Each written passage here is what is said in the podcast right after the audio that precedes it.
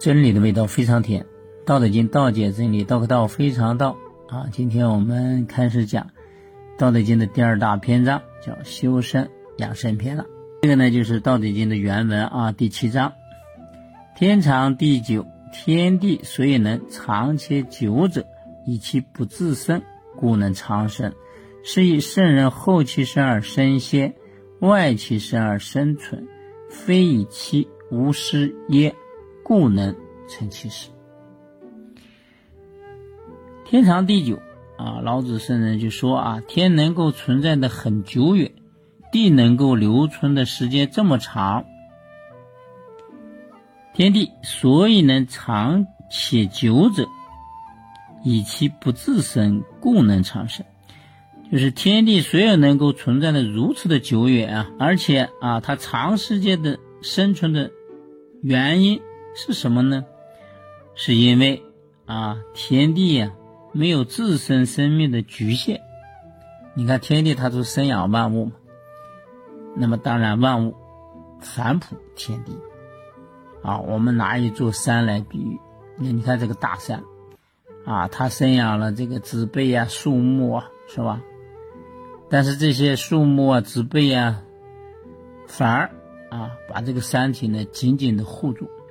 如果没有植被，如果没有树木的根扎的那么深，那水土就会流失掉呀，啊，山体就会滑坡呀，就会崩塌呀，啊，所以这就是互相的，啊，你为了万物生存，那万物当然就会回报你。以其不自生，故能长生啊，就是因为天地的这种自身生命啊。他是生养万物的，所以能够获得久远的生命啊。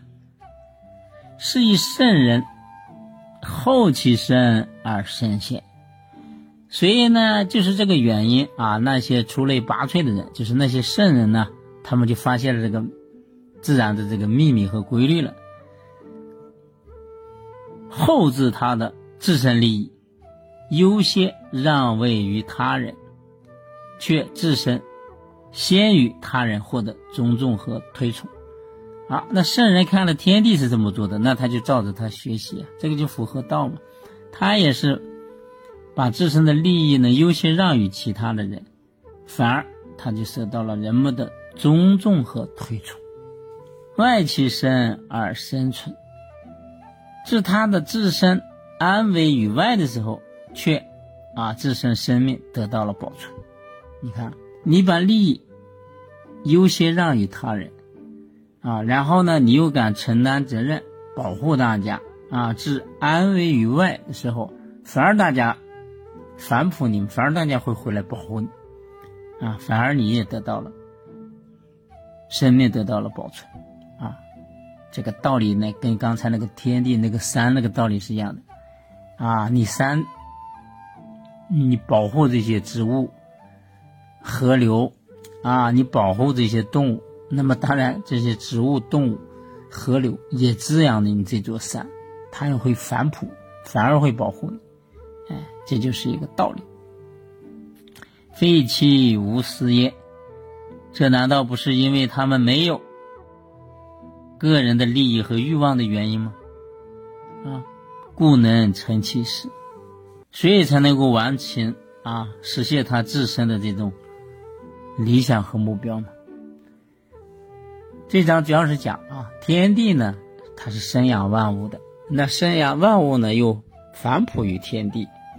那圣人呢，发现这个规律以后啊，发现这个道以后啊，他就按照这个，他也是把利益让与别人啊。他遇到一些问题的时候，他敢将自己的安危呢之外来保护大家啊，也就是说敢承担。